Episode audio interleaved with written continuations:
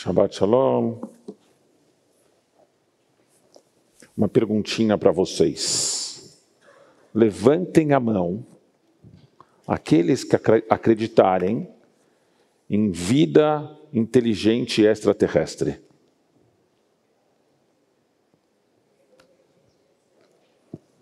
Dá nem metade.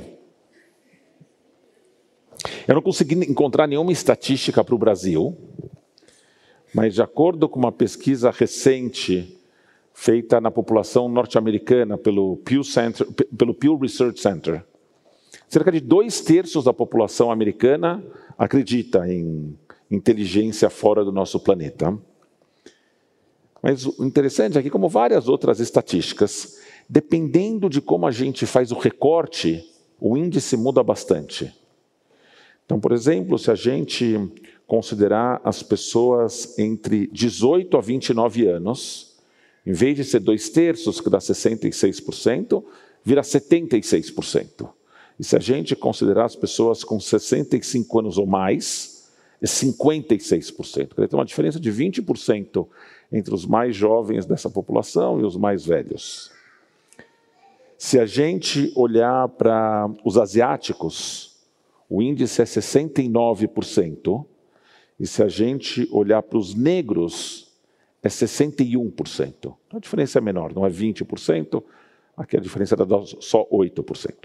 Mas o mais curioso para mim foi olhar como a religião impactava esses números. Tem lá no, no, relatório da pesquisa, tem lá as denominações cristãs, o judaísmo é um grupinho pequenininho, mesmo nos Estados Unidos, são 2% da população, não tinha separado. Mas pessoas que dizem que a religião é muito importante na sua vida, 49% acreditavam que tem vida extraterrestre inteligente. Lembrando que o índice geral é 66, então cai de 66 para 49.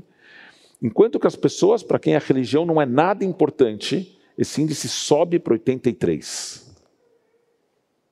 Agora vamos, vocês que disseram que não acreditam na existência de vida inteligente fora da Terra, façam um exercício mental comigo. E para aqueles que disseram que acreditam, no exercício mental vocês vão imaginar que vocês não acreditam. Tá bom? É um...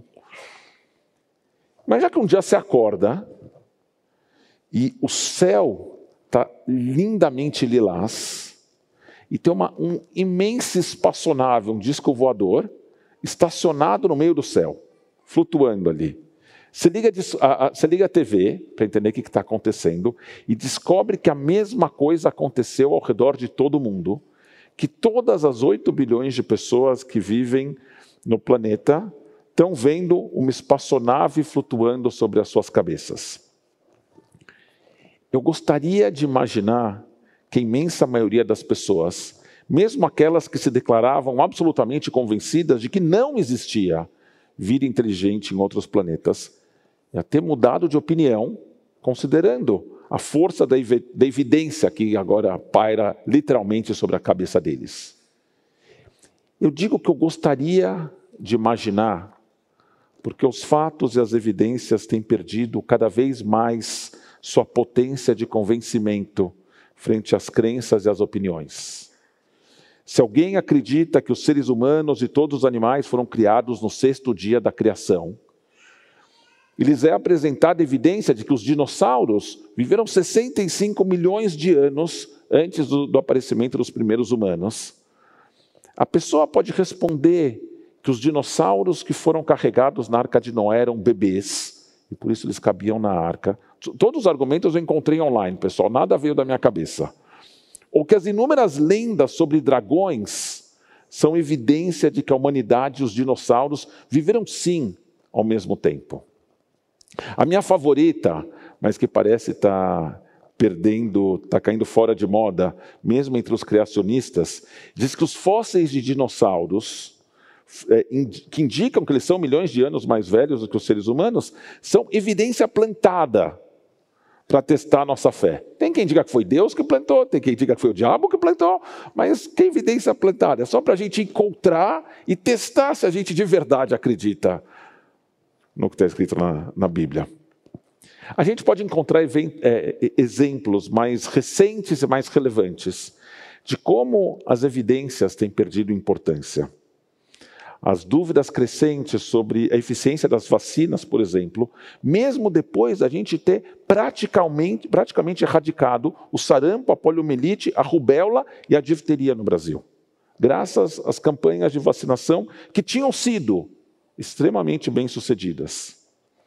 Se a gente olhar as curvas de infecção e mortes por Covid nos últimos três anos, a gente vai perceber que depois da introdução da vacinação, a doença se tornou muito menos, muito menos transmissível e, ainda mais importante, muito menos letal. Tem quem não acredite que a Terra seja uma esfera, apesar de continuar assistindo os programas transmitidos por satélites, que estão eles estacionados sobre o globo terrestre. O meu pai, que fumava dois maços de cigarro por dia, estava entre as pessoas que se recusavam a aceitar qualquer relação entre o fumo e câncer. Não preciso nem dizer que meu pai faleceu aos 66 anos de câncer no pulmão. Na paraxá dessa semana, a narrativa que nas semanas anteriores estava focada nas instruções para a construção do Mishkan, retorna para o momento em que Moshe subiu ao Monte Sinai para receber a Torá. Lá ele fica 40 dias. No final desses dias, Deus pede para que ele se apresse, porque o povo tinha agido de forma detestável. Eles tinham construído um bezerro de ouro e disseram: Este é o seu Deus, ó Israel, que te tirou da terra do Egito. Agora, olha bem. O povo tinha acabado de ser libertado do Egito através da ação divina em dez golpes que iam da transformação da água do rio Nilo em sangue à morte de todos os primogênitos, que tinha visto o mar se abrir à sua frente para que eles pudessem cruzar em segurança, e na sequência o mar tinha se fechado, afogando as tropas, as tropas egípcias que os perseguiam. O mesmo povo que tinha vivenciado as primeiras dez afirmações da revelação no Monte Sinai e que, amedrontado, tinha pedido para Moshe que só ele, só ele, Moshe, falasse com Deus dali para frente. Esse povo que tinha recebido todas essas evidências da sua relação especial com Deus, tinha resolvido negá-las e adotar uma escultura de ouro que eles mesmos tinham criado a partir dos seus brincos, como se a escultura tivesse sido o seu redentor.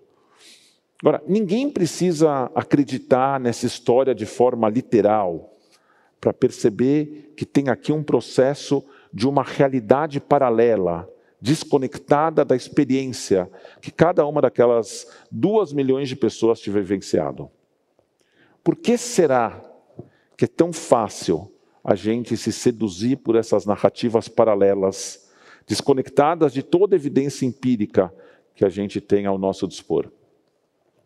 As pessoas que estudam esse fenômeno, que em inglês se chama denialism, não sei se, se existe um termo em português, falam em quatro motivos. Tem, tem termo em português? Negacionismo. Falam em quatro motivos para que as pessoas neguem as evidências dessa forma. A primeira é que a informação vem de uma fonte que eles percebem como não confiável, em particular com viés contrário às posições na qual essas pessoas acreditam. Então, se por exemplo eles percebem que cientistas são têm um viés antirreligioso, então tudo que os cientistas dizem, uma pessoa religiosa já percebe como pouco crível. A segunda explicação é que elas percebem, elas pertencem a um grupo social que se opõe a essa perspectiva. Então, eu pesquisando para escrever esse texto, escutei um podcast que falava que em alguns círculos anti-vacinas nos Estados Unidos, as pessoas se fantasiavam para poder se vacinar, para que as pessoas do grupo social ao qual elas pertenciam não descobrissem que elas tinham quebrado a regra do grupo que era anti-vacina, mas elas queriam se proteger da Covid. Então elas iam se vacinar, mas se disfarçavam para ninguém saber. A terceira explicação é que a informação contradiz o que eles acreditam ser verdadeiro, bom ou valioso. Então, nesse caso, tem uma contradição entre a conclusão para a qual as evidências apontam e algum valor muito importante para essas pessoas, e elas se recusam a abrir mão desse valor. Naomi Oreskes, que é professor de História da Ciência em Harvard, disse que essas pessoas não rejeitam a ciência porque elas não têm fatos suficientes.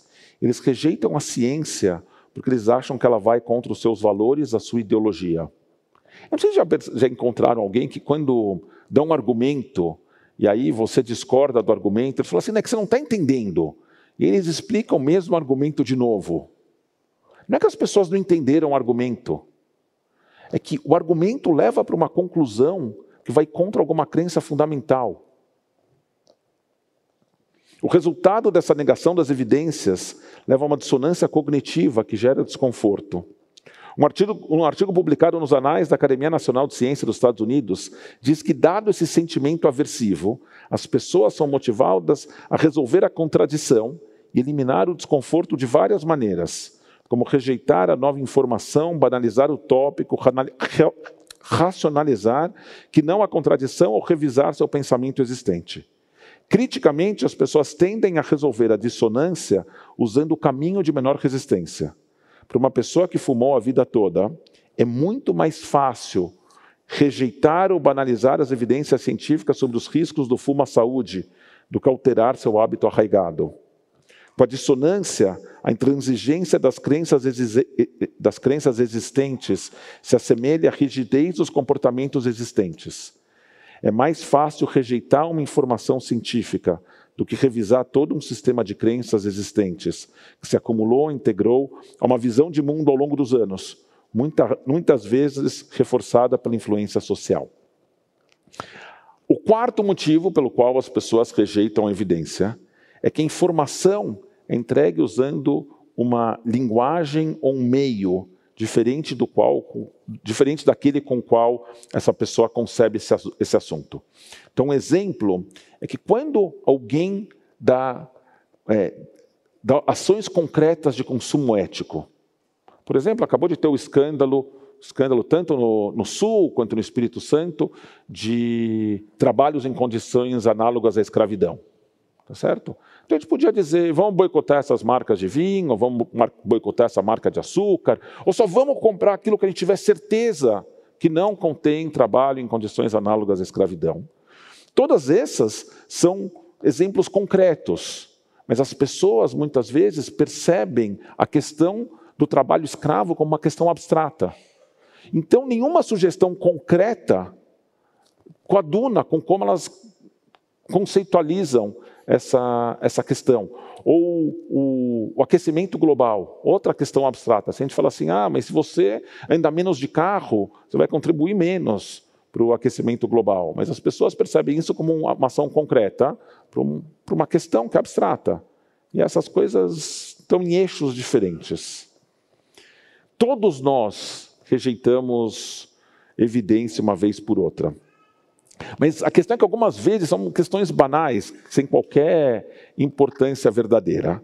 Outras são questões que determinam o destino de toda uma geração, como o que aconteceu com a geração do Êxodo e, do, e da sua falta de entendimento de que tinha sido Adonai, um Deus sem corpo, diferente das divindades que o povo tinha conhecido no Egito, que os tinha redimido da escravidão ou a qualidade da vida que os nossos descendentes terão nesse planeta, quando as temperaturas médias crescentes levarem a desastres naturais ainda mais radicais e devastadores do que aqueles que a gente tem vivenciado nos últimos anos. Ou ainda o retorno das doenças que tinham sido erradicadas no Brasil e que retornaram porque as pessoas deixaram de acreditar na eficiência e na necessidade da vacinação de todos. Depois de todas as crises, esse é um final feliz. Depois de todas as crises, a nossa paraxá avança para um final feliz com Deus. Moshe e Deus se encontram face a face, e aí Moshe retorna para o alto do Monte Sinai, para depois de outros 40 dias, descer com o segundo jogo de tábuas da lei. O Rabino Art Green diz que essa, essas, esse segundo jogo de tábuas representam a relação renegociada entre Deus e o povo judeu.